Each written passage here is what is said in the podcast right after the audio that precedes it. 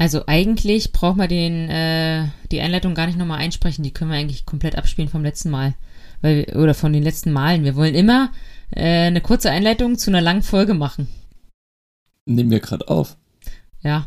Das musst du mir schon sagen. Du drückst ja an deinem Laptop rum und auf einmal heißt es hier, los geht's. Ja, es geht Also- los jetzt. Okay, also heute war wirklich so eine so eine Folge, dass ähm, das ist doof, das ist doof, das ist doof. Äh, konkret Coinbase ist doof, Mietendeckel ist doof, ESG ist doof. Ähm, was war noch Und die doof? Space Exploration. Space Exploration Disruptive Innovation Active ETF. Yeah, Yeah, Leute, zieht's euch rein. Angel Investing.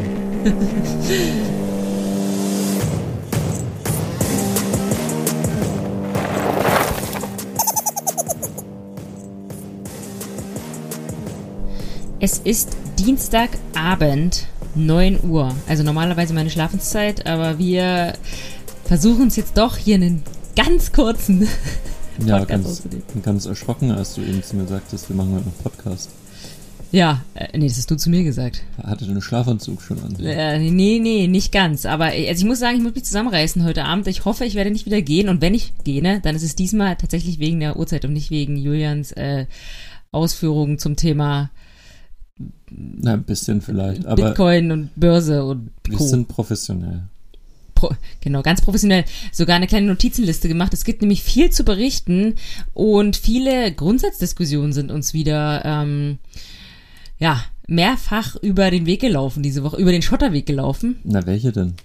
Na, die Grundsatzdiskussion, wozu wir überhaupt Geld brauchen. Ist ja ganz klar. Ja, wir haben schon kurz überlegt, ob wir hier einen Themenwechsel machen. Wir machen jetzt alles etwas ohne Geld. Also wir können auch nur über Fahrräder reden, das ist mir auch recht. Nee, nee, wir reden schon ums Geld, aber es ist halt immer dieses Ding so, ist wahrscheinlich euch da draußen auch schon so gegangen, dass man sich manchmal fragt, wozu das Ganze? Warum irgendwie jeden Euro umdrehen? Warum sich so viele Gedanken machen? Warum so viel lesen? Warum immer ein schlechtes Gewissen haben, weil man noch nichts gemacht hat? Was ist mit der Altersvorsorge? Man hat irgendwie Angst. Wie soll es weitergehen? Altersarmut. So viele Sorgen nur wegen diesem dämlichen Geld. Ja, und wir verstärken diese Sorgen auch noch. Nee, wir wollen euch die Sorgen natürlich abnehmen oder zumindest so ein bisschen euch zeigen, dass wir auch über sowas nachdenken. Auch wenn jetzt Julian in der Branche ist und sich super auskennt, hat er genau dieselben Gedanken wie wir. Dieselben Ängste. Ich kann, dieselben Ängste kann wie jede Nacht wir auch. schlafen. Und dann ist ja gut, dass wir ihn hier fragen können, weil es gibt tatsächlich Themen, wo man sich ein bisschen dumm fühlt, wenn man halt nichts damit zu tun hat. Also ich, Ich habe die Weisheit auch nicht mit Löffel gefressen, muss Ich ja dazu sagen. Und ich muss mich auch mit den Themen beschäftigen. Und äh, wäre dann auch manchmal ein bisschen nervös, wenn du hier so, so fiese Fragen stellst, wo ich nicht ad hoc eine Antwort kenne. Ja, also wir diskutieren wirklich ständig, weil ich komme immer, ich höre mir halt andere Podcasts an, das wissen wir ja inzwischen. Und es gibt super viele, ins, also ja, es gibt super viele neue Podcasts auch, wir sind ja auch dabei und die, die alle so ein bisschen ums Geld und wo kriegt man die meiste Rendite, wie funktionieren Aktien, wie funktionieren Kryptowährungen, ähm, gibt's Podcasts, die sind da mehr, aber ich finde immer, also ich als Normaler höre mir das an und denke so, boah, ist ja interessant, ist ja cool, ist ja wow irgendwie. Und dann frage ich Julia ein paar Sachen, die, die mir nicht ganz klar geworden sind aus dem Podcast und der schlägt jedes Mal die Hände über dem Kopf zusammen, weil es halt teilweise so speziell ist, so aus dem Kontext gerissen und oftmals, wie du ja sagst, vielleicht auch gar nicht so richtig. Ja, also was mir auffällt, du bist ja echt mega interessiert in den Themen. Das ist sehr bewundernswert, muss man auch mal sagen. Ähm, und du interessierst dich dafür, hörst dir das echt komplett an und nimmst das auf und machst dir selbstkritisch dann dazu auch Gedanken und fragst mich dann Dinge und während du die Dinge fragst, merkst du oft selber, habe ich das jetzt richtig verstanden? Was meinten die denn damit? Und ich weiß nicht, ob das alles immer zielführend ist. Also es hört sich immer vieles ganz toll an und so, ähm, äh, naja, sophisticated und das sind alles tolle Tech-Investoren etc. Aber äh, trifft das noch, trifft das noch den Kern? Das frage ich mich manchmal. Ja, es ist immer schwierig, weil, also ich denke mir immer, wer ist die Zielgruppe von den Leuten? Weil die reden, ähm, die, also die, die Hälfte der ganzen Konversation ist erstmal Englisch, weil die ganzen Wörter, also wie letzte Woche ja auch, haben wir über Venture Capital geredet. Heute habe ich dich gefragt, was dieses, äh, wie heißt das nochmal hier, Kundenakquise äh, Kosten? Custom Acquisition Budget oder Cost. Custom Acquisition Custom Cost. Acquisition Costs und äh, Customer Lifetime Value oder Costs oder was weiß ich. Ja, ey, ganz ehrlich, muss niemand wissen. Muss niemand wissen, Ja. wenn du nicht damit beruflich zu tun hast oder eben keinen Job hast und Angel Investor bist. Ja, ich, äh, da kommen wir gleich noch dazu. Aber es ist halt tatsächlich, es interessiert einen irgendwie. Es ist so ein bisschen, ich, was, wie habe ich es heute verglichen mit äh, ähm, hier dieser Pro-7-Sendung Promi. Promi-Flash. Promi-Flash. Weil man guckt einfach gerne hin, man hört hin. Ich finde so, so ähm, Investoren-Talk ähm, auf in Podcasts oder im Clubhouse oder so, das ist einfach wie Promi-Flash äh, zum Hören. Weil du denkst dir so, wow, hier Milliarden, dort Milliarden. Ja, oder wie Big Brother Haus. Äh, Ja, genau. Man kann so ein bisschen mithören, man darf so ein bisschen lauschen, über was sie sich unterhalten, aber eigentlich ist es völliger Bu Bullshit. Naja, es sind ja. Äh, es darf sind ich ja, das sind sagen? Ja clever, nach neun Uhr. Nö, es sind ja clever. Kinder sind im ich, Bett. Hoffe ich, clevere Leute. So ist ja nicht.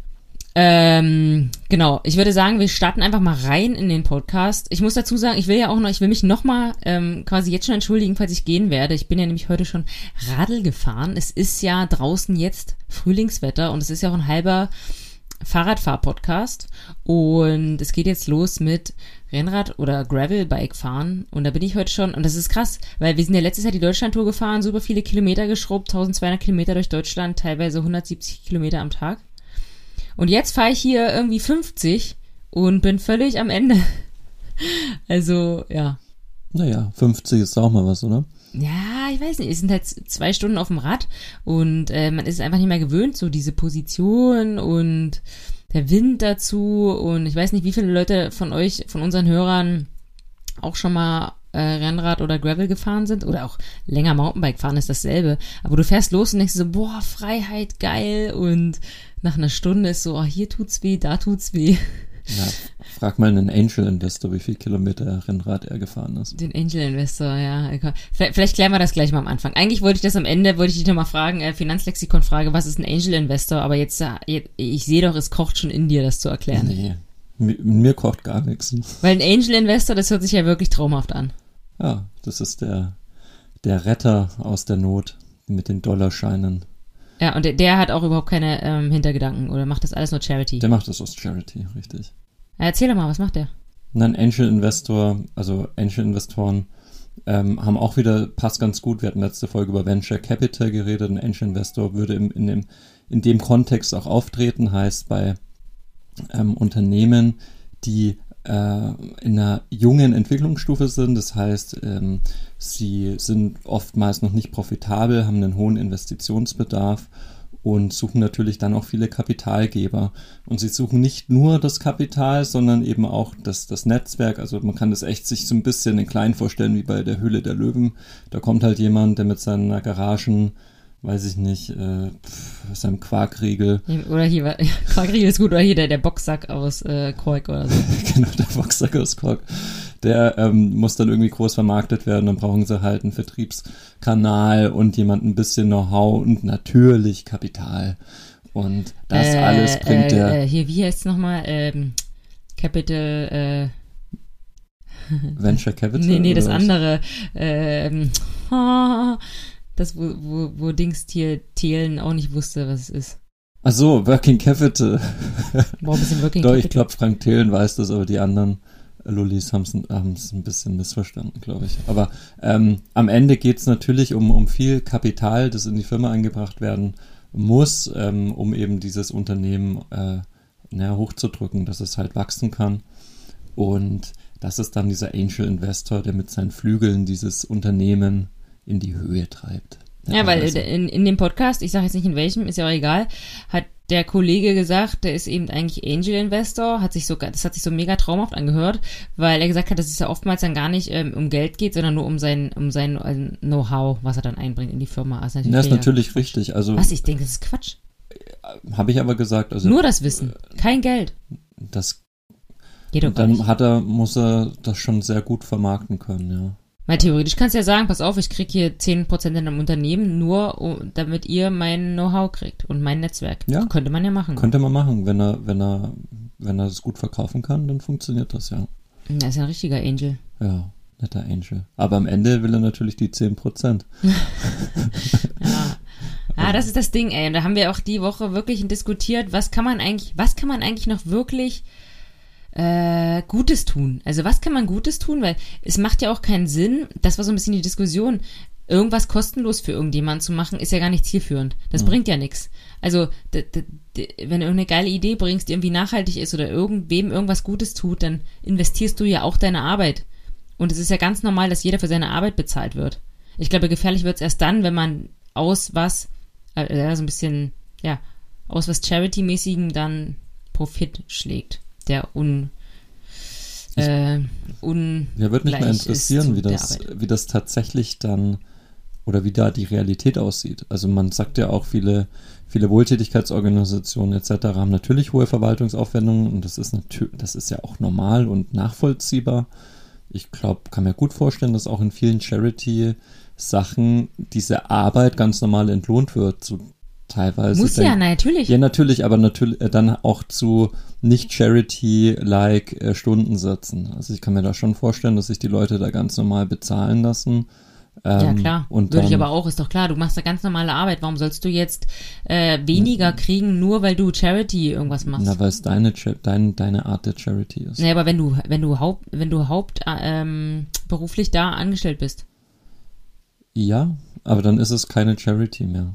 Dann Hä, ist es für ja, klar. dann ist es für dich keine Charity mehr, sondern dann ist es halt ein Job. Ja, aber du arbeitest dann wenigstens in einem Job, du arbeitest für, also du bearbeitest nicht in einem Atomkraftwerk, sondern äh, halt irgendwo, wo deine Arbeit auch in irgendwas Nachhaltiges fließt oder irgendwas anderes, soziale Projekte oder wie auch immer. Ja, kannst du ja sagen, dass, dass dein Job ist, ähm, in solche Projekte zu unterstützen, aber du natürlich damit verdienst. Ihr merkt schon, das ist, das ist ein, ein schwieriges Thema bei uns. Aber egal, du wolltest doch eigentlich was erzählen über ähm, Venture Capital, Angel, Angel, Angel Investor, das hat wir jetzt gut.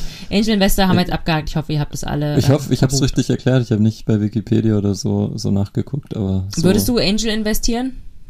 Angel investieren. Hast du ja eigentlich schon bei Steffi Mart Merchandise, hast du Angel. Investor gemacht. Ja klar, Bin- hab dich, hab dich aus der Asche hier Genau. gehoben. Ja, es läuft übrigens gut mit dem Merchandise-Projekt. Wir gehen jetzt in, in eine größere Produktion. Ist ein Charity-Projekt.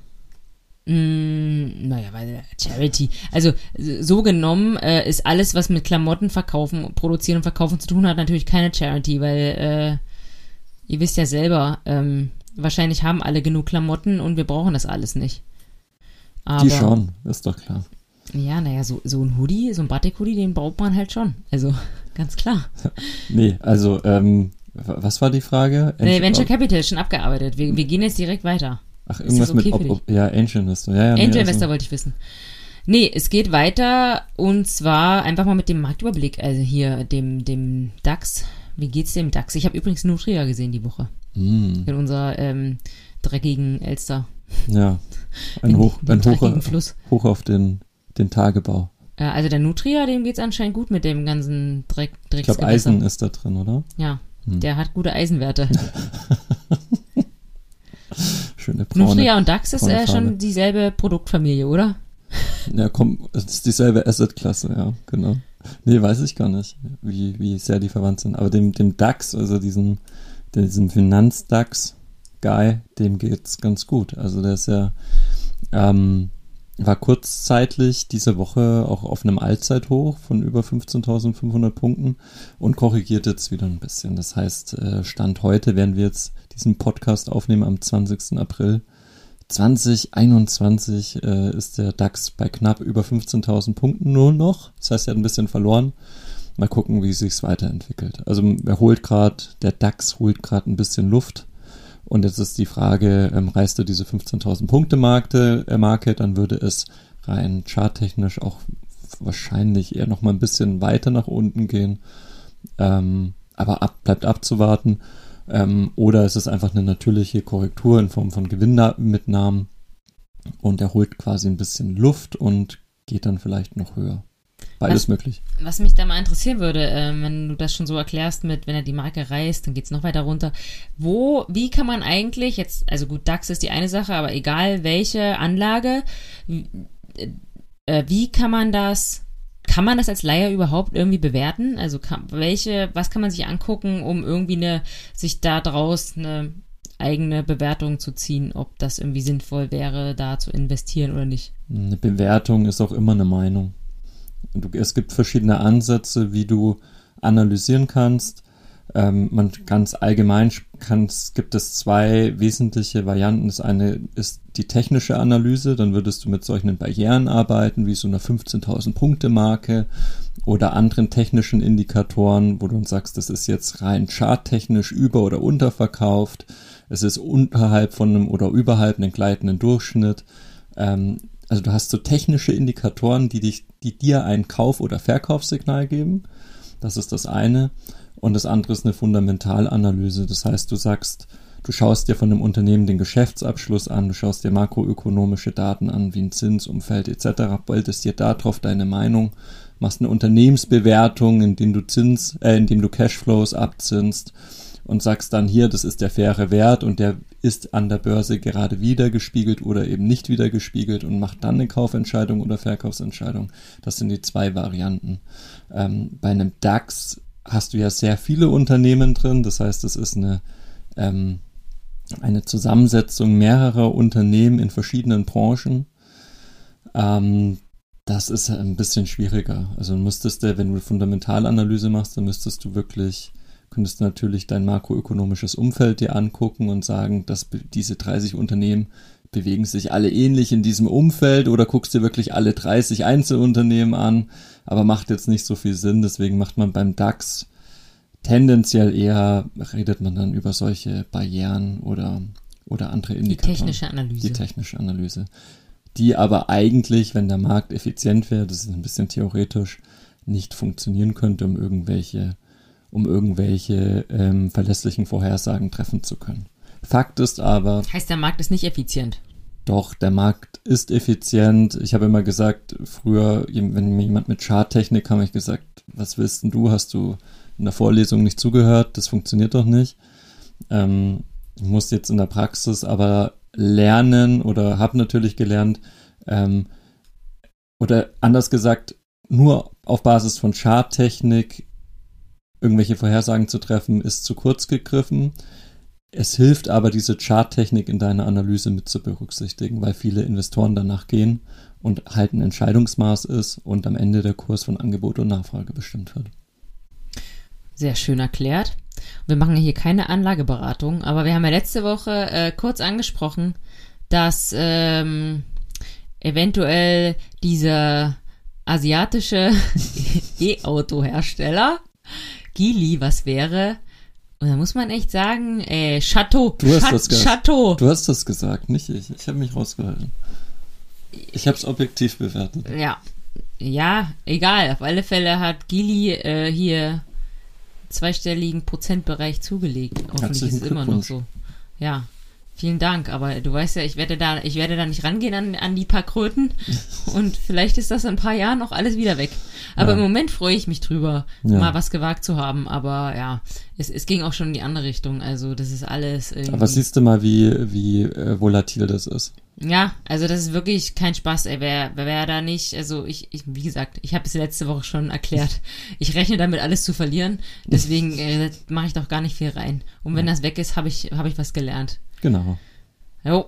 Ähm, Gili, und was habe ich mir noch aufgeschrieben? Ach so, ja, ja, Krypto. Musst du auch noch kurz einen Überblick geben, was da passiert. Na, Krypto. Äh, Bitcoin war auch kurzzeitig mal auf dem Allzeithoch von ja, 65.000 Dollar in etwa und hat dann auch stark korrigiert. Also hast du vielleicht mitbekommen bei dir, wenn du mal auf dein, deine, deine zahlreichen Bitcoins geguckt hast.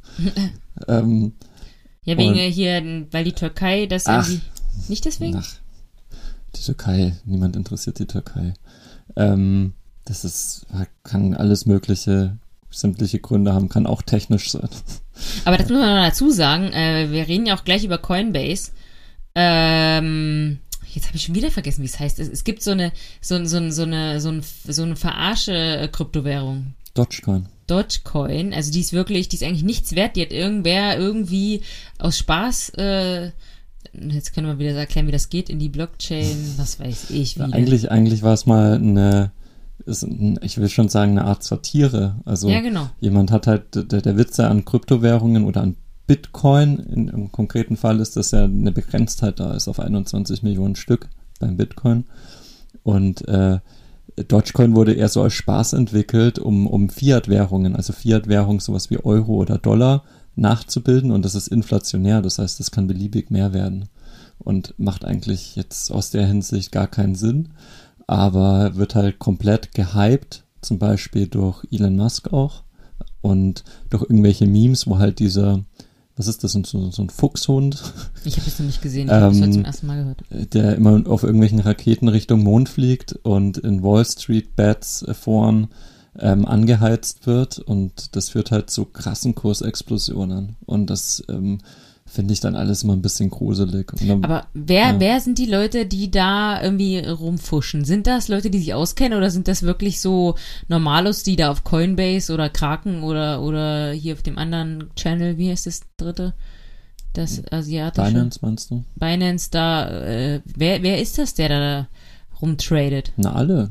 Alle, die sich sagen, boah, wo kann ich in Kryptowährungen kaufen und dann geht's halt los. Ach, das ist doch brutal. Also, äh, um das mal für euch zu verdeutlichen, jetzt spreche ich auch nur dem anderen Podcast nach, aber an diesem einen Tag, wo die den Podcast aufgenommen haben, irgendwann letzte Woche, war der, äh, die Transaktion, die gemacht worden mit diesem ich hab grad Pudding im Mund, Dogecoin. Dogecoin, ähm, äh, die Zahl weiß ich jetzt auch nicht mehr, paar Milliarden, also paar Milliarden Dollar, Transaktionsvolumen, also Transaktionsvolumen, Handelsvolumen, wesentlich höher als das vom Bitcoin. ja. Ja, kann ja Also das sein. ist ja. ja Wahnsinn. Das ist halt irgendwie, das, das kann man sich nicht vorstellen. Und deswegen bin ich nochmal froh, dass wir diesen Podcast haben und wenigstens ein paar Leuten sagen können, ey, was für ein Also die- Drama. Die, die Long Story Short von unserem Podcast ist eigentlich, macht was, aber denkt nochmal nach. Ja, denkt einfach nochmal nach, bevor er die Klippe runterspringt.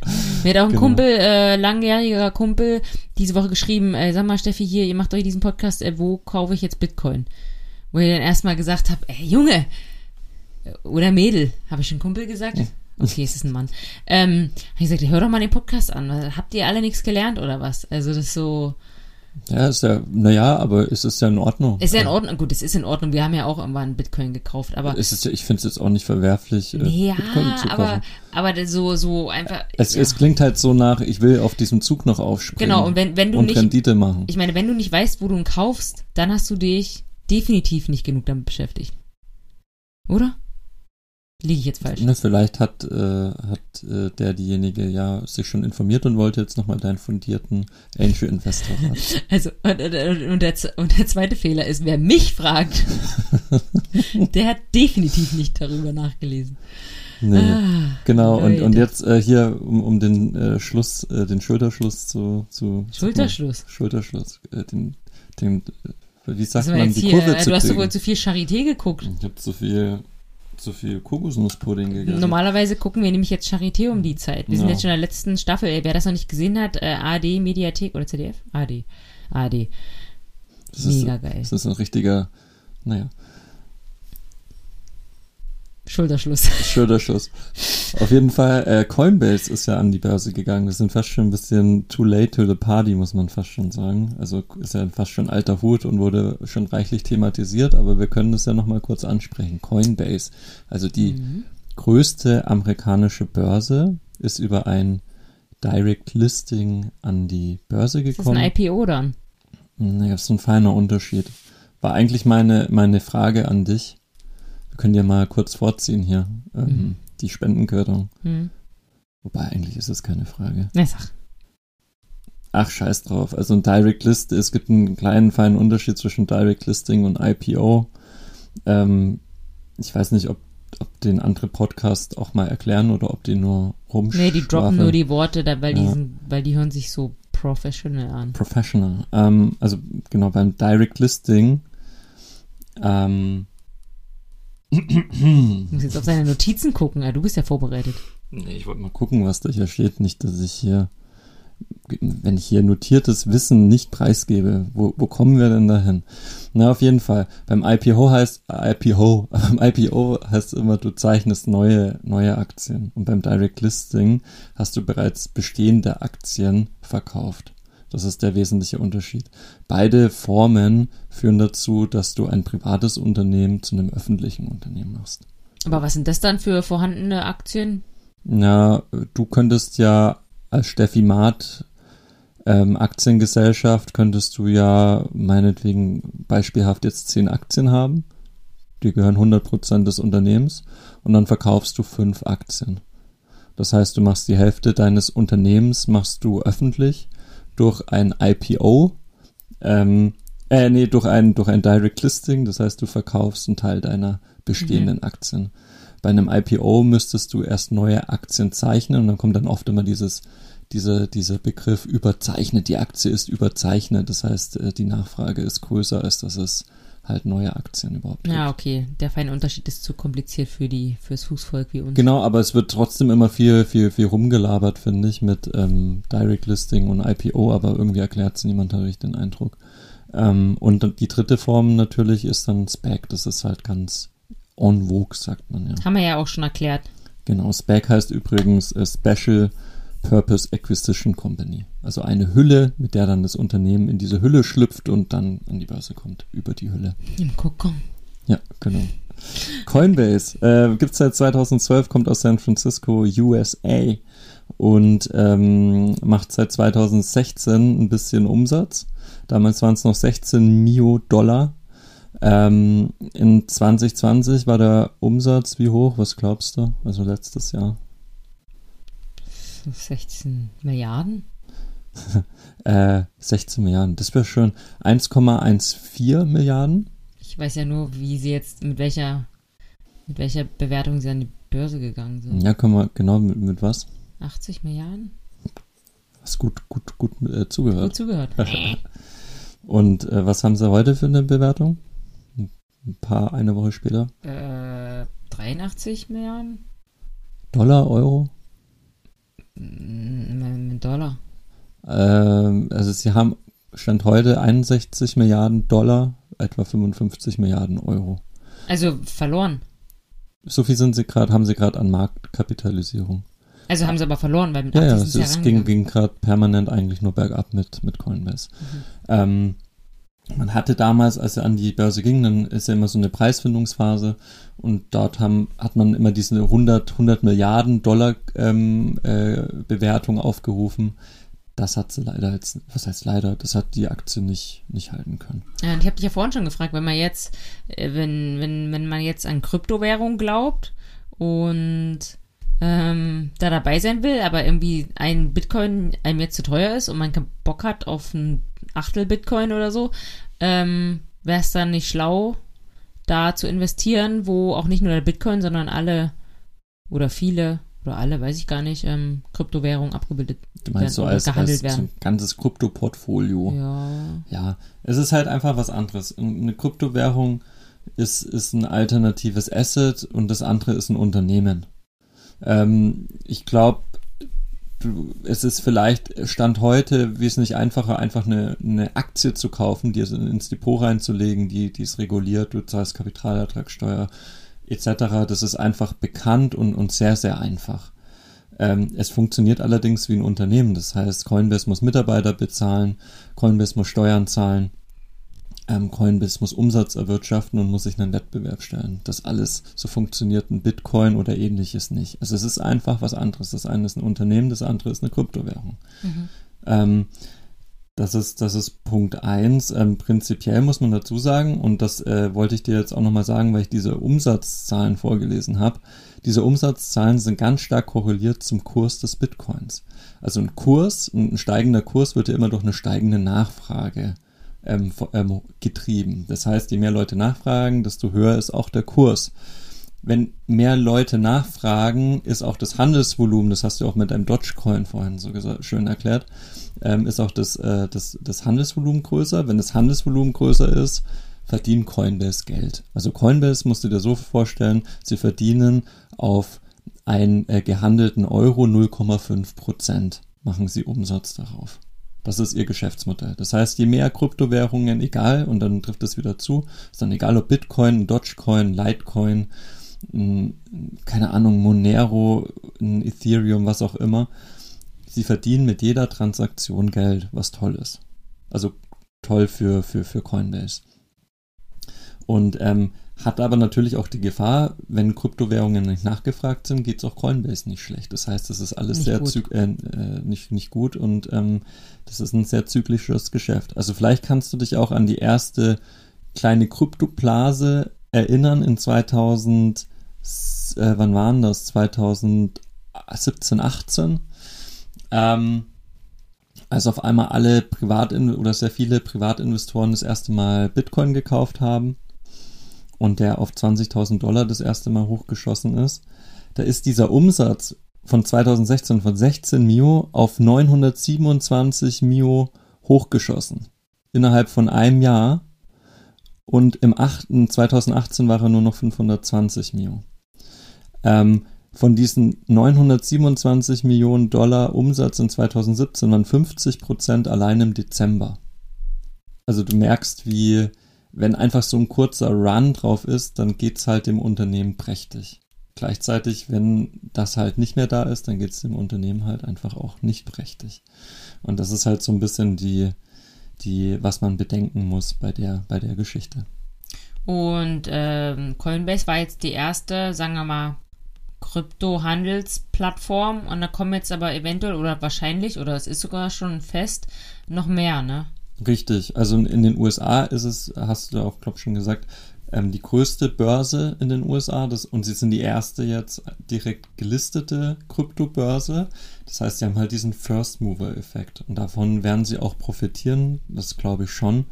Ähm, muss aber auch sagen, sie haben halt, was ich gesagt habe, diesen Spread auf dieses Volumen, mit dem sie Umsatz machen von 0,5 Prozent, der ist relativ hoch im Vergleich zu anderen Börsen, wie zum Beispiel Kraken, kommt ja auch aus Kalifornien, ähm, sind aber noch nicht gelistet. Ähm, oder zu Binance, die haben, meine ich, auch kleinere Spreads. Ähm, und dann gibt es natürlich diese ganzen neuen Trading-Plattformen wie Robinhood oder auch Revolut, weiß nicht, ob du dir das mal, mhm. ob das mal gehört hast die wollen natürlich auch alle in dieses Segment und die werden dann natürlich mit aggressiven Margen reingehen. Und dann ist halt die Frage, kann, kann Coinbase jetzt immer noch so profitabel sein in diesem, im, im, im, im Kryptohandel? Und das ist schon, also dieser hohe Wettbewerb wird sicherlich Druck auf ihre Marge haben oder, oder sich, sich, äh, ich will nicht sagen negativ auswirken, das weiß niemand, aber es wird Druck, ausge Druck geben auf diese Marge und dann mal gucken, wie viel, wie beständig das sein wird. Jetzt hat der Kollege im anderen Podcast gesagt, aber für die, die wirklich an Kryptowährung kauf, äh, glauben, die könnten doch auch einfach ähm, sich Bitcoins kaufen. Ähm, weil purer geht's halt nicht. Ja. Ist schon so, ne? Und ja, da hatte ich doch gefragt, ja. wie das mit anderen Kryptowährungen ist und was, wie man das machen kann und so und ob, ob da jetzt nicht können ja auch eine andere Kryptowährung kommen, weil es ja auch anscheinend so ist, dass die halt, also nachhaltig ist das Ganze ja nicht, äh, wird ja auch viel diskutiert, dass das so viel Strom braucht, die äh, eine einzige Transaktion zu machen. Und das kann ja irgendwie nicht auf lange Sicht so funktionieren, dass es so teuer ist, diese Währung. Hm, also äh, meinst du, äh, sprichst du jetzt äh, den Nachteil von Bitcoin als Zahlungsmittel? Oder? Naja, naja, ja, also ich, ich will jetzt einmal auf das Zahlungsmittel-Ding hinaus und auf den Goldstandard. Mhm. Also der Goldstandard, Leute. Jetzt passt auf, Ohrenspitzen, es kommt der Goldstandard. Ja, also der, der, das ist natürlich, also es ist ein valider Punkt, wenn du dieses Mining, also das, äh, genau, wenn so eine Transaktion validiert wird oder, oder verifiziert, ähm, beziehungsweise wenn so ein Bitcoin gemeint wird, dann braucht es unglaublich viel Rechenleistung. Unglaublich viel Rechenleistung braucht unglaublich viel Ressourcen und diese Ressource ist Strom. Äh, Strom fällt nicht von den Bäumen, sondern muss produziert werden und kostet Geld. Und das ist natürlich schon ökologischer und das ist wirklich gigantisch viel Strom, der da verbraten wird. Ähm, das ist ein negativer Aspekt von Bitcoin beziehungsweise von Mining. Ähm, das ist, muss man natürlich, muss man natürlich bedenken. Ähm, Aber man, warum ist es bei anderen Kryptowährungen nicht so? Ich denke, das ist ähnlich. Ja, weil dann ist ja wieder Quatsch erzählt ah, da im Podcast. Das weiß ich nicht. Also müsste ich mich jetzt genauer belesen, wie jetzt der Stromverbrauch von einem anderen Podcast ist. Also ich, Fakt ist, der, nicht Podcast, Kryptowährung. Äh, Kryptowährung. Gut, ich glaube, der Stromverbrauch für die Podcasts alle gleich. ja, wir noch länger Schmarrn quasseln, dann weiß ich nicht. Naja, auf jeden Fall, ähm, keine Ahnung, das, das weiß ich nicht, aber der Bitcoin ist nicht der, der, der schlankeste, die, die schlankeste Kryptowährung und äh, von der weiß ich zumindest, dass das, genau, das ist sehr ressourcenintensiv. Ähm, in der wunderbaren rosaroten tollen Zukunft wird es natürlich alles äh, aus Solarenergie in der Wüste und so produziert, ist doch klar. Ja, Und jetzt zum Goldstandard. Der Goldstandard, ähm, Bitcoin darf man nicht als reines praktisches Zahlungsmittel sehen. Also Bitcoin ist jetzt nicht dafür ausschließlich ausgelegt, damit ähm, beim Bäcker dir ein paar, wie heißt das bei euch, Trabis? Tra Trabis. Tradis. Tradis. Tradis. Oder Ossis. Ossis. Das sind die kleinen Brötchen, die weißen. Nee, aber ich, ich kann das ja mal abkürzen, weil Julian, der, der, der ist gerne, der will natürlich alles genau erklären. Ich erzähle es jetzt mal so äh, hier in meinem. Ja, machst du selber. In, in meinem Amateurdeutsch. Und zwar ähm, habe ich ja gesagt, naja, gut, äh, wie, wie, ist es jetzt, der Kollege im anderen Podcast, ich, ich, ich, darf das nicht, ich, vielleicht sage ich einfach den Podcast, da könnt ihr mal reinhören, kann ja meinen Namen ansprechen. Ist ja auch nichts Schlimmes, wir, wir diskutieren ja nur drüber. Ähm, sagt halt, dass ähm, man... Die Podcast-Nachbesprechung. Das ist die Nachbesprechung, genau. Ist wenigstens ist für die auch total geil, wenn die noch einen Podcast haben, der über ihren Podcast redet. ähm, naja, das er hält nicht viel von Bitcoin, weil er halt sagt einmal dieses ähm, ähm, ja, Stromding irgendwie und ähm, glaubt halt einfach nicht an Bitcoin.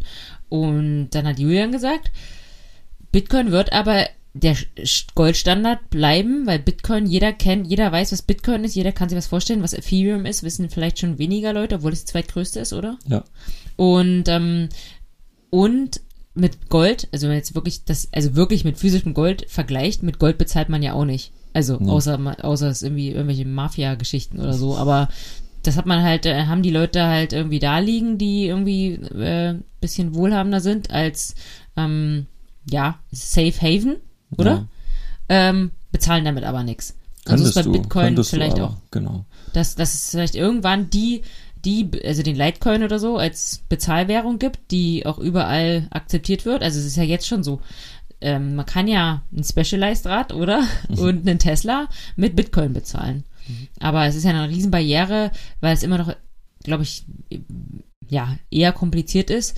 Eigentlich ähm, nicht, eigentlich ist es super einfach. Ja, aber jetzt, also ich meine, du kannst in, jetzt in der Apotheke nicht mal mit deiner, mit der Apple Watch bezahlen. Nee. Ja, stell dir vor, du kommst jetzt mit Bitcoin. Da wird schwierig. Also ich dachte jetzt aber bei, bei Tesla. Also ich glaube, das bei ist Bei Tesla, ja, ja. Easy. Da, da ist es wahrscheinlich easy, aber bevor das jetzt überall angekommen ist, und das ist ja das Ding, äh, umso größer das Netzwerk wird, umso mehr Leute dann Kryptowährungen haben, umso wertvoller wird die ja auch. Und umso. So ist das. Ja. Also Bitcoin hat den, hast du jetzt schön gesagt, den Netzwerkeffekt und den auch einen First Mover Effekt. Das heißt, äh, Bitcoin ist ja, ist ja ein Open Source. Also jeder kann sich Du kannst ja deinen eigenen Ma Steffi Mart Coin machen, auf, mit derselben Technologie wie, wie, wie der Bitcoin. Bloß der wird halt vermutlich weniger wert sein, weil. Vielleicht hat er ja diesen, diesen Dodge, äh, äh, wie heißt das Ding? Dogecoin? Dogecoin-Effekt. Ja. Ähm, aber genau, das wird ja vermutlich weniger wert sein, weil es einfach weniger Nutzer gibt. Ja. Und das ja, ist das halt, das ist halt der Punkt. Und du kriegst. Da denke ich aber auch, ist man doch eigentlich safe mit dem Bitcoin, weil alle, die jetzt drin sind, die werden doch nicht jetzt einfach. Na gut, außer die sagen sich, okay, jetzt haben wir das Spiel aber lange genug mitgemacht, jetzt kriege ich langsam Angst, jetzt verkaufe ich. Es wird. Keine Ahnung, niemand, ich habe keine Glaskugel. Ich glaube, dass die Tube aus der Paste ist. Du kriegst die nicht mehr vollkommen. Die Paste aus der Tube. Die Tube aus der Paste und du kriegst die, die Tube nicht mehr in die Paste geschoben. Das funktioniert nicht. Ach, auch bei Julian ist es jetzt halb zehn. Ja, bei mir ist halb zehn. Ich ja, sage vor, allem, vor, vor allem äh, kurze Folge, bla bla bla. Äh, es gibt noch drei Themen, die du hier mir vornotiert hast, über die du reden willst. Und jetzt, also, wir müssen jetzt mal ein bisschen Gang, Gang 2 schalten hier, weil ich muss ins. Bett. nee, also wir haben das Coinbase-Ding oder wolltest du jetzt noch was dazu sagen? Nee, also ich glaube, was man auf jeden Fall mitnehmen muss, ist stark, also positiv korreliert, korreliert beziehungsweise ein starker positiver Zusammenhang zur Nachfrage nach Kryptowährungen allgemein. Und möglich in Zukunft auch äh, ein stärkerer Wettbewerb, was Kryptobörsen angeht. Ähm, ja, mal abwarten. Jo. Ähm, Aber natürlich Potenzial. Neue Frage, genau. Also wenn ihr dazu noch Fragen habt oder ihr sagt, macht noch mal eine Folge, noch, noch mehr Krypto, dann schreibt uns. schotterweg.gmail.com Ne? Und da gibt es auch nochmal unseren Disclaimer, falls ihr da nochmal reinlesen wollt, äh, bevor ihr hier irgendwas, äh, euch irgendwelche Bitcoins kauft und sagt, die haben das aber gesagt, der Schotterwege. Mhm. Nochmal nachlesen. Ähm, Frage, Julian. Gibt es denn überhaupt noch irgendwas, wo wir jetzt gerade äh, vorhin gesprochen haben, von ähm, nachhaltigen Sachen und so, sozialer Verantwortung und Charity und pipapo? Ähm, Gibt es überhaupt noch was, wo du jetzt mit gutem Gewissen investieren kannst? Oder investierst? Ja, mit Sicherheit. Ähm, mit Sicherheit gibt's das, aber du spielst natürlich auf so ESG-Fonds an. Und, Richtig. Und äh, das hatten wir auch schon thematisiert. Ähm, und also Fonds, die sich diese, dieses, diese, dieses nachhaltige Investieren auf die Fahne schreiben und äh, nachhaltig umfasst in dem Fall äh, Umweltaspekte, aber auch soziale und auch Governance-Aspekte. Und äh, das ist tatsächlich, wenn man, habe ich mir tatsächlich mal in, äh, überlegt, äh, gibt es irgendwas, was gibt es denn da gerade noch für Fonds und wo könnte man dann rein investieren und war dann relativ schnell wieder ernüchtert, weil das alles so ziemlich. Du hast denn geguckt oder was war denn die Richtung?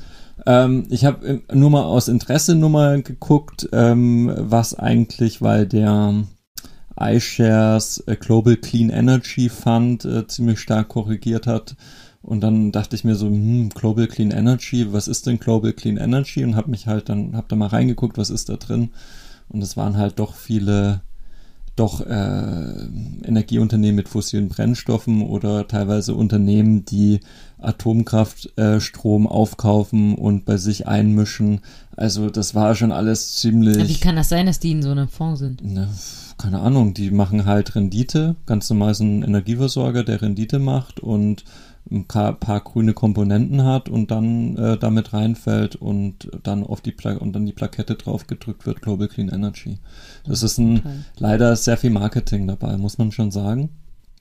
Ähm, und die haben so ein ESG, ähm, äh, ja, also sind. Naja, es gibt ja keine ESG-Polizei, so. sondern ähm, das, das, die Plakette klebst du dir ja selber drauf. Also, Aber gibt's überhaupt äh, jetzt, hast du da geguckt, gibt's überhaupt was, wo du sagen würdest, die sind so richtig ESG-konform? Also nach, also, das kannst du ja gar nicht nachprüfen. Also ja. gerade jetzt, weiß nicht, irgendwie Kinderarbeit oder so. Wie willst du das? Ja. Also du weißt doch auch selber, wie, wie schwer es ist, jetzt wirklich überall komplett nachhaltig zu sein. Ähm, man muss bei ESG immer noch mal wissen, es gibt halt verschiedene Abstufungen. Es, du kannst natürlich sagen, ich schließe jetzt einfach mal Unternehmen aus, die wirklich offensichtlich Rüstungsindustrien äh, unterstützen ähm, oder Rüst oder oder halt Rüstungsunternehmen sind, ähm, die weiß ich nicht äh, Tabakindustrie ähm, die Umwelt verschmutzen, was weiß ich. Also dass du sowas halt einfach sagst, äh, schließe ich einfach mal aus. Dann kannst du den nächsten Schritt sagen, ich suche jetzt wirklich mal Unternehmen, die sich wirklich aktiv dafür einsetzen ohne jetzt einen Wirkungsgrad äh, mitzutragen. Und die dritte äh, Stufe wäre dann wirklich Impact Investing, dass du wirklich sagst, es gibt jetzt ein, es gibt jetzt einen Einfluss direkt messbar auf die Umwelt. Ja, aber gibt's die denn jetzt wirklich? Nee. Gibt's nicht. Also mit Impact Investing, da ist ganz interessant, mein äh, ehemaliger Professor von der Uni äh, hat dazu eine Studie äh, geschrieben in Auftrag von äh, weiß nicht, irgendeinem Verband, hab den Namen jetzt nicht da, kann ich mal in die Shownotes packen. Und äh, da ging es auch nochmal darum, um diesen, ähm, dieses Impact Investing von grünen Fonds und die Studie ist da auch ziemlich ernüchternd und sagt halt, naja, also, nee, also funktioniert so eigentlich nicht. Ähm, man kann zwar Fonds auch, so wie ich es gesagt habe, du kannst das halt ausschließen oder darauf achten, aber jetzt ein Nachweis ist momentan nicht also, dass du sagst, durch, durch grünes Investieren hast du wirklich einen Effekt, einen realen Effekt, das ist nicht nachweisbar. Und äh, interessanterweise hat äh, deine Lieblings, äh, dein Lieblingsvermögensverwalter, die DK oder hm. Anlageberater, er hat auch ein, ein, ein Impact, Impact ESG-Fonds äh, rausgegeben ah. und, und hat es auf die Spitze getrieben und hat auch noch einen Nachhaltigkeitsrechner ähm, äh, dazu gepackt. Das ja, heißt, das du, du, konntest dann äh, tatsächlich äh, nachrechnen, wenn du da investierst, wie viel Wasser du einsparst, wie viel CO2 du reduzierst, wie viel Positives du für erneuerbare Energien tust. Und, Und das ist halt nachweislich einfach falsch gewesen. Also das stimmte einfach nicht. Und darauf ist der Verbraucherschutz auch auf die Barrikaden gegangen und vor Gericht und hat gesagt, DK, äh, machen wir halblang.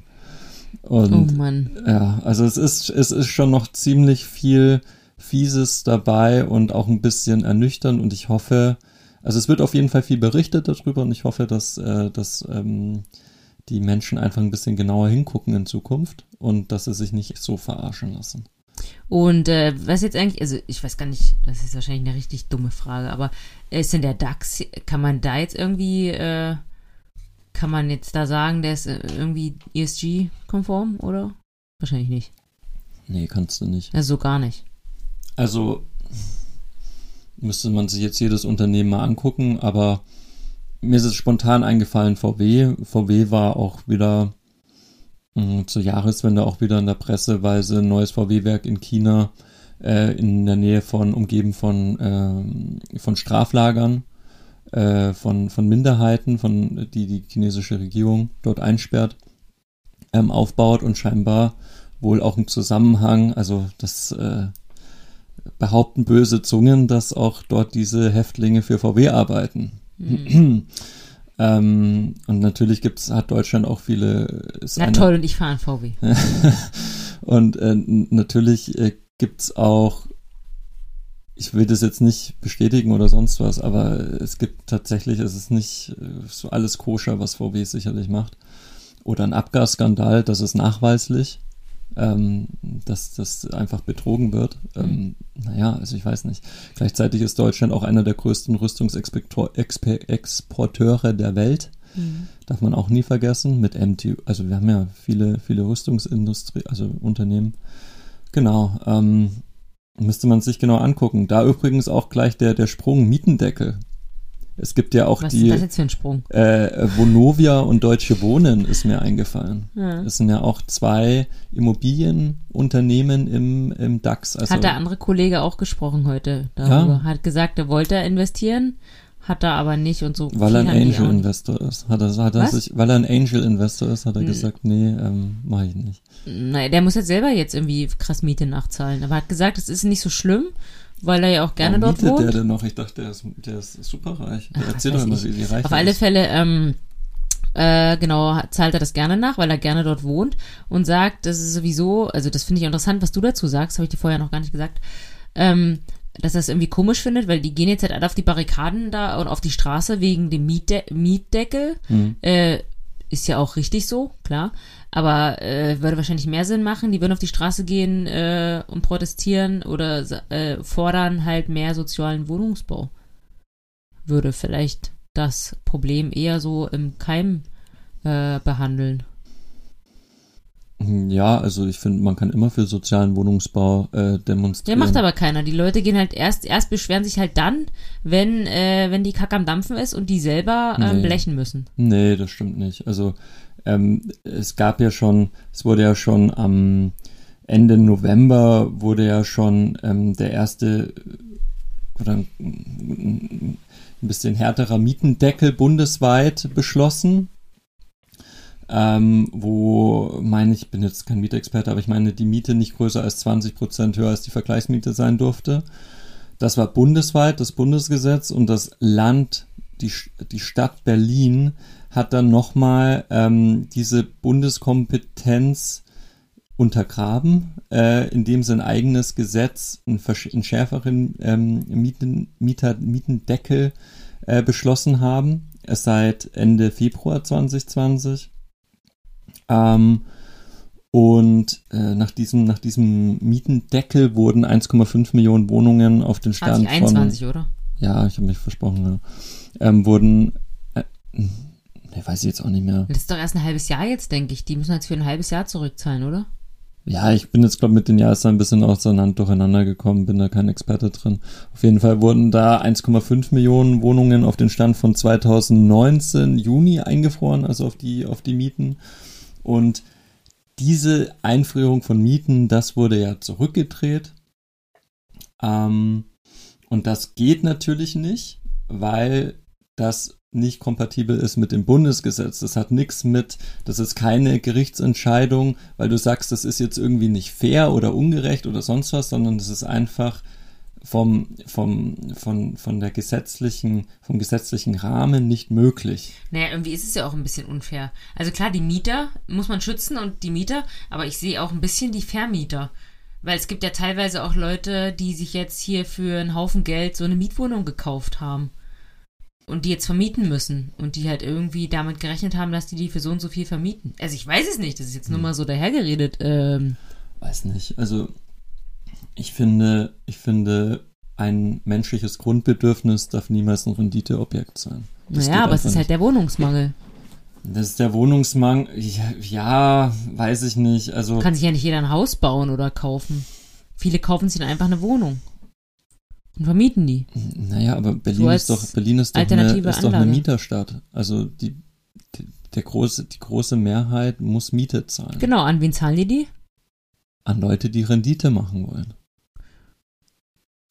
Und das Ja. passt doch nicht zusammen. Ich kann doch kein Grundbedürfnis auf Ja, das stimmt, da hast du recht. Hast du gewonnen. Also das Guckt er schon wieder ganz aggressiv. ja, weil, weil sowas, also bei sowas gehe ich echt. Äh, das Ja, weil du selber Mieter schlimm. bist und nie in deiner Wohnung.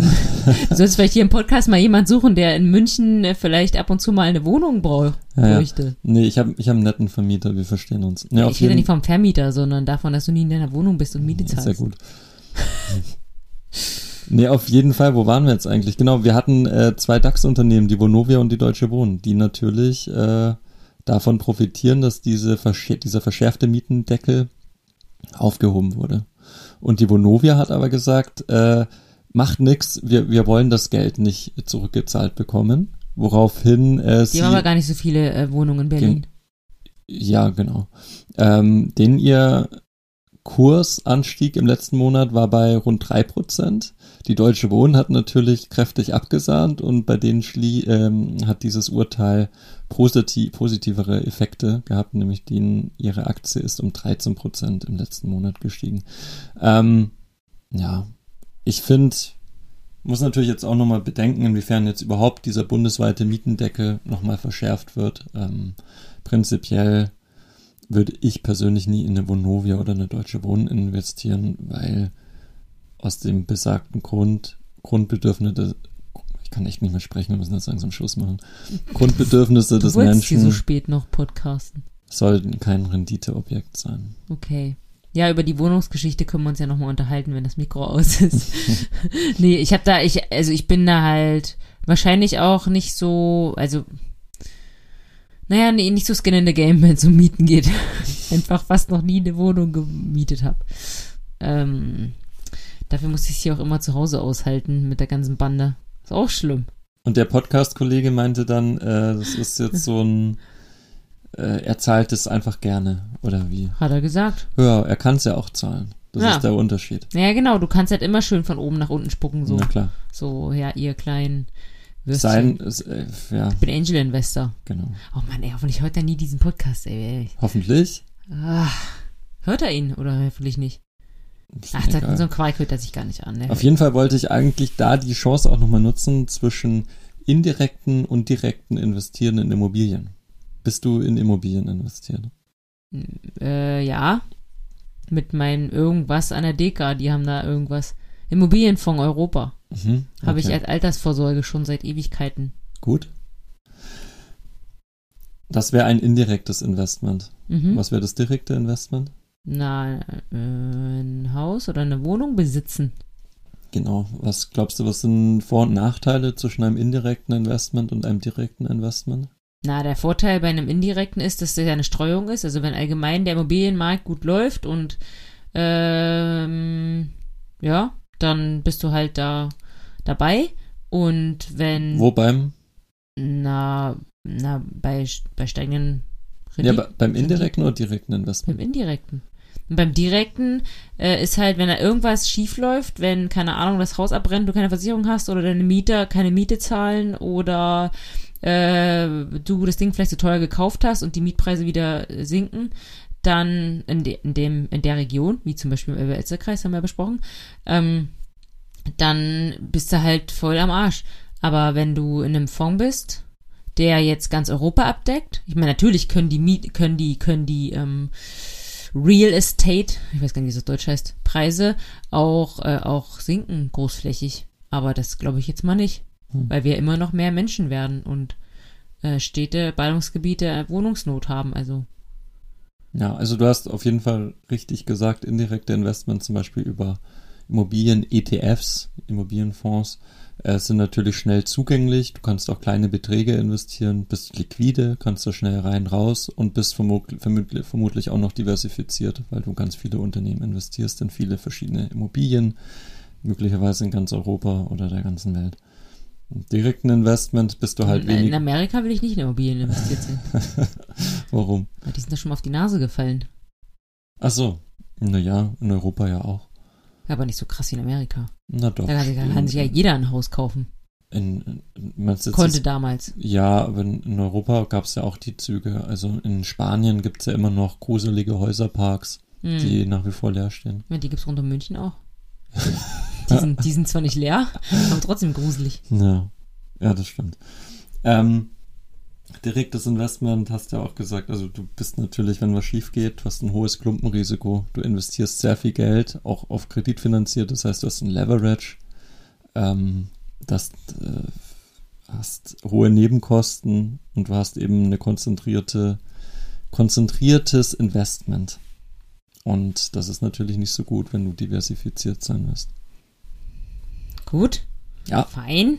Gut, fein. Ähm, ja. Ich glaube, wir sind da ein bisschen durch mit den, mit den Hard Facts hier, oder? Mach mal Soft Facts. Jetzt also machen wir eigentlich, eigentlich hätte ich noch einen. Ich habe noch so. Ich, oh, okay. Nee. Ich wollte jetzt noch was Witziges erzählen. Na, also, Nee. Sag du erst, sag du.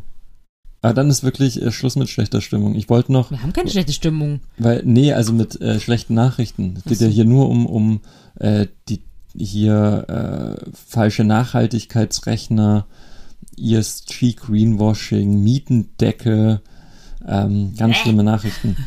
Auf jeden Fall, auf jeden Fall habe ich noch geguckt bei, haben bestimmt viele schon gehört, äh, ARK Investments, das ist äh, eine sehr bekannte Firma in den USA, die äh, vor allem aktiv gemanagte ETFs auflegt und auf äh, disruptive Innovation setzt. Also sie sagen selber auf ihrer Startseite ETF, also ETFs focused on disruptive innovation.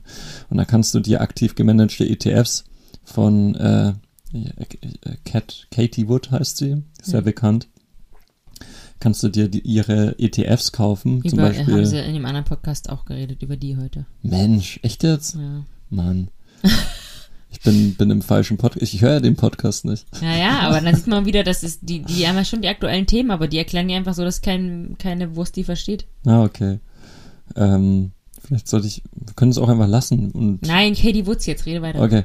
Äh, du kannst jetzt hier aktive gemanagte ETFs, also die ETFs, die du kennst, sind meistens passiv gemanagt, da passiert nichts und aktiv gemanagte, das heißt, da ist noch ein bisschen, ist jetzt noch einer dahinter. Trotzdem sind die äh, Fondsgebühren sehr niedrig, also immer noch 0,75 Prozent. Ähm, das ist nicht viel. Und du kannst dann zum Beispiel investieren in ein Innovations-ETFs, in ein äh, Next Generation Internet ETF, in ein Fintech Innovation ETF. Also die machen sich schon ein bisschen Gedanken und ist schon ein bisschen sehr auf Disruption. was ist das? Wie heißt das? War, wo, wie? Äh, ARC heißt das. Ah, und das ist eine, eine Online-Plattform. Ähm, ja, eigentlich ist es erstmal ein Unternehmen, das ETFs auflegt oder die du kaufen Auflegt, also wie, äh, wie in iShares. kannst. Richtig. Hm. Ähm, Und die kannst du dann überall kaufen, auf jeder. Kannst du dann kaufen, genau. Und die haben jetzt ein Space Exploration ETF rausgebracht am 30. März. Also noch nicht vor all- allzu langer Elon Zeit. Musk dir das rausgebracht, oder? Nee, das hat auch Katie Wood rausgebracht. Und da geht's natürlich darum, diesen Space-Tourismus anzuheizen und allgemein dieser neue Hype, auch den Elon Musk befeuert hat mit SpaceX, mit seiner Weltraumfirma, Mars-Mission, dass das auch kommerzialisiert wird.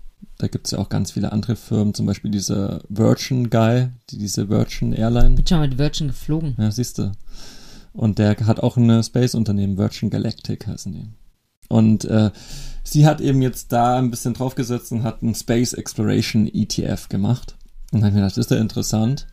Ähm, und hab mal geguckt, was da drin ist. Und dann habe ich geguckt, erstes Unternehmen Trimble. Schon mal gehört? Mhm. 9% äh, wird, wird in Trimble gehalten. Die machen Geodata-Messinstrumente.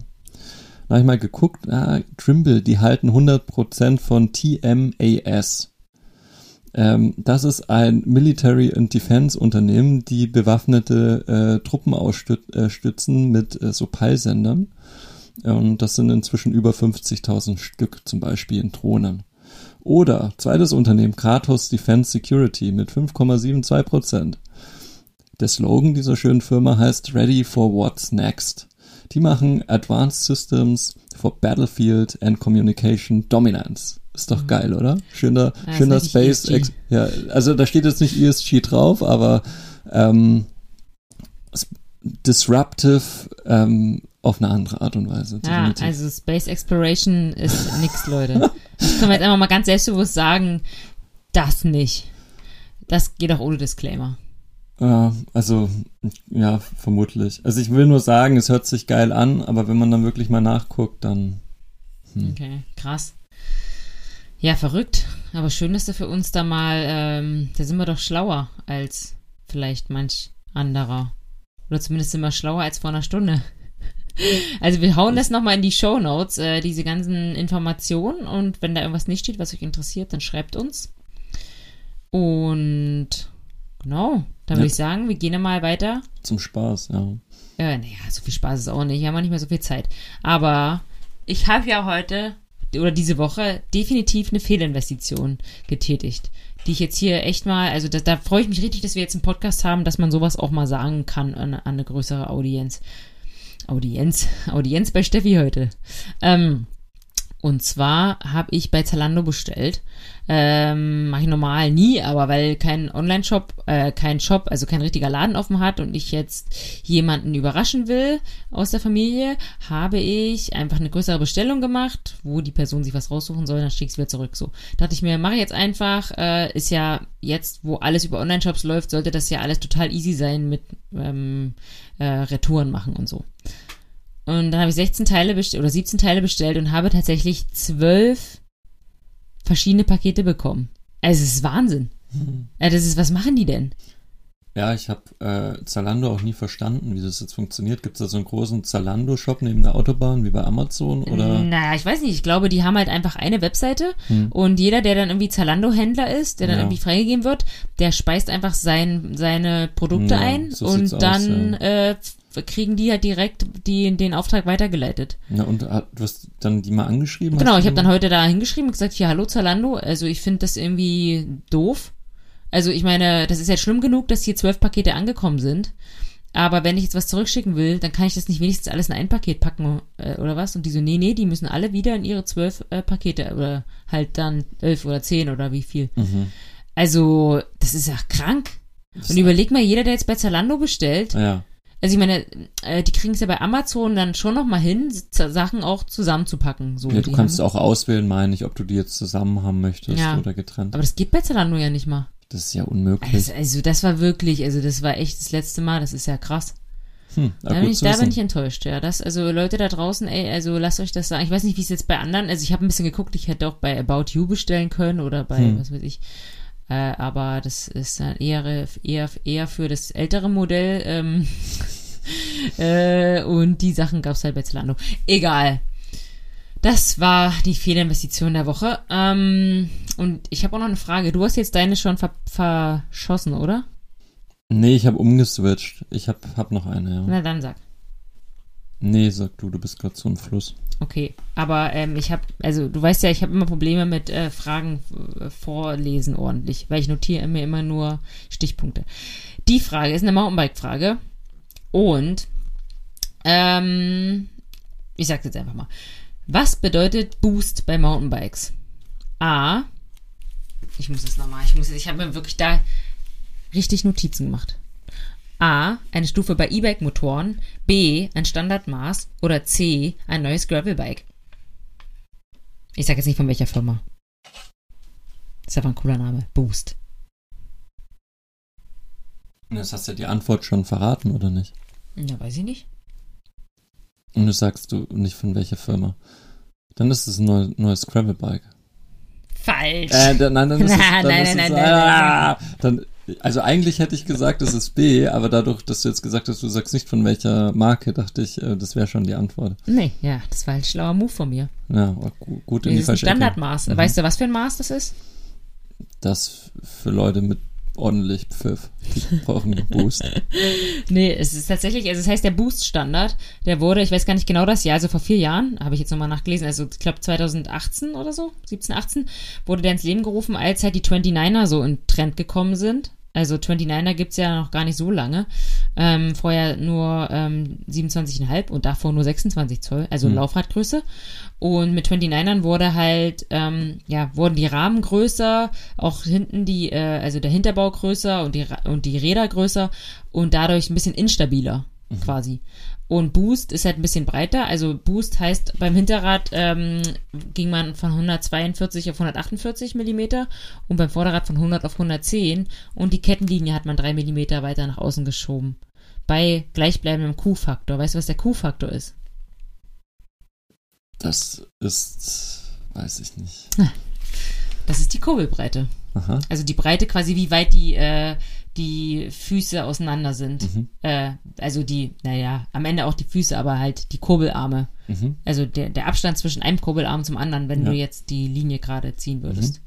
Da gibt es auch verschiedene Q-Faktoren für verschiedene Räder. Da habe ich auch mich letztens in die Nesseln gesetzt, als ich das Rad aufgebaut habe, ähm, den richtigen Q-Faktor zu haben, weil es kommt auf den Rahmen an, wenn der hinten so auseinander geht, Ja, der Hinterbau, mehr dann durch, ja. muss es ja durchpassen. Mhm. Das heißt, nicht jeder Q-Faktor passt auf jedes Rad.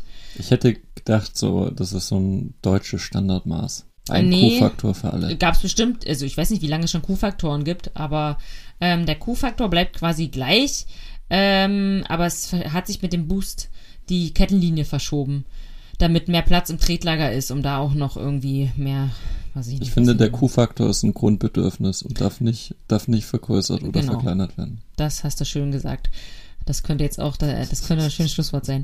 Ähm, naja, auf alle Fälle ist dadurch, dass die jetzt äh, die Narben breiter sind, äh, kann man auch die Laufräder halt steifer bauen für 29er. Und der Standard hat sich eigentlich durchgesetzt, gibt's immer noch. Und ich bin auch froh. Also das heißt, also ich fand's ja ultra nervig, oder es ist ja immer noch so, wenn ich jetzt ein neues Rad aufbaue, muss ich ja bald wieder machen.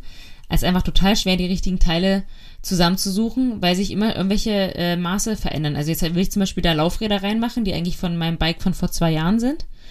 Aber da war, sind wir noch elffach gefahren. Jetzt gibt's zwölffach Schaltung. Passt äh, quasi die Kassette nicht mehr auf das Laufrad. Jetzt muss da ein neuer Freilauf rein. Also es ist mega kompliziert und ich bin ja ein bisschen da dahinter, weil ich muss meine Rede auch selber machen, aber für so einen Laien ist es ja absoluter Wahnsinn. Also keine Ahnung, wie die Leute da draußen, also es müssen eigentlich alle zu einem Bikeshop gehen. Man kann ja fast nichts mehr selber machen. Du guckst jetzt echt so richtig. Du weißt du, jetzt weißt du, wie ich mich immer fühle, wenn du von Venture Capital und äh, Jetzt weiß ich auch immer, warum du auf die Uhr guckst. Was sagst und immer Gene hinter meinem Mikrofon. Na gut, ein Ja, Punkt wieder, für mich. wieder was gelernt. Deine Frage? Ach ja. Was ist der Q-Faktor? äh, nee, Quality Time. die, äh, es gibt ja auch, wir haben ja über Coinbase gesprochen und es gibt ja auch zum Beispiel in Deutschland gibt es ja die Deutsche Börse und die ist tatsächlich auch Unternehmen im DAX, also die Deutsche Börse selber als Unternehmen, die diesen ganzen Handel hier in Deutschland ermöglicht, äh, die ist selber Teil des DAX-Index und wir haben, du hast vorhin gesagt, Coinbase hat eine Marktkapitalisierung von, und haben es jetzt festgestellt, von heute so ungefähr 55 Milliarden Euro per heute.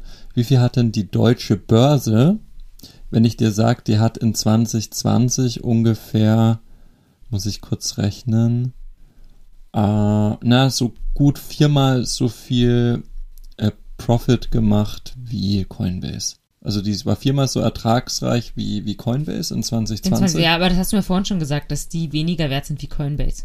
Ja, und jetzt musst du raten, wie viel. Ne, Das ist ja Schwachsinn. Wir haben ja vorher gesagt, das müssen auch Antworten sein, die, äh, da muss es schon drei Antwortmöglichkeiten geben. Okay. Äh, Aber ich rate einfach mal so, weil Na, ich einfach schlau bin. na, na. 42, 20, 30 oder 40? 40. 30. Also genau gesagt 27 Milliarden. Gut. Ja, dann hast du gewonnen. Ja, aber merkst du was? Was merke ich? Ja, dass es äh, einfach äh, äh, irgendwie Schwachsinn ist, diese Bewertung von Coinbase. Ich will nicht sagen Schwachsinn, aber sie ist sehr optimistisch. Ja.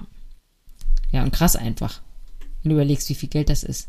Die schmeißen halt immer so mit Zahlen um sich, so hier Mio, Ja, da genau. Milliarden, aber das ist halt eine krasse Zahl einfach. Ja, richtig. Also es ist halt immer, es entkoppelt sich teilweise so ein bisschen von realen, fundamentalen Zahlen. Es ist Hm. immer sehr viel Optimismus und Blick nach vorne und disruptive Space Exploration.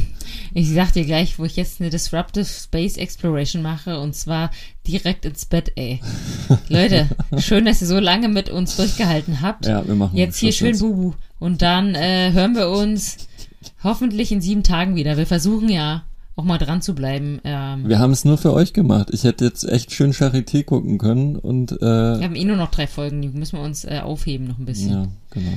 Ja, also vielen Dank fürs Zuhören und das letzte Wort hat ähm, äh, Julian. Weil der Q-Faktor jeden angeht. Tschüss.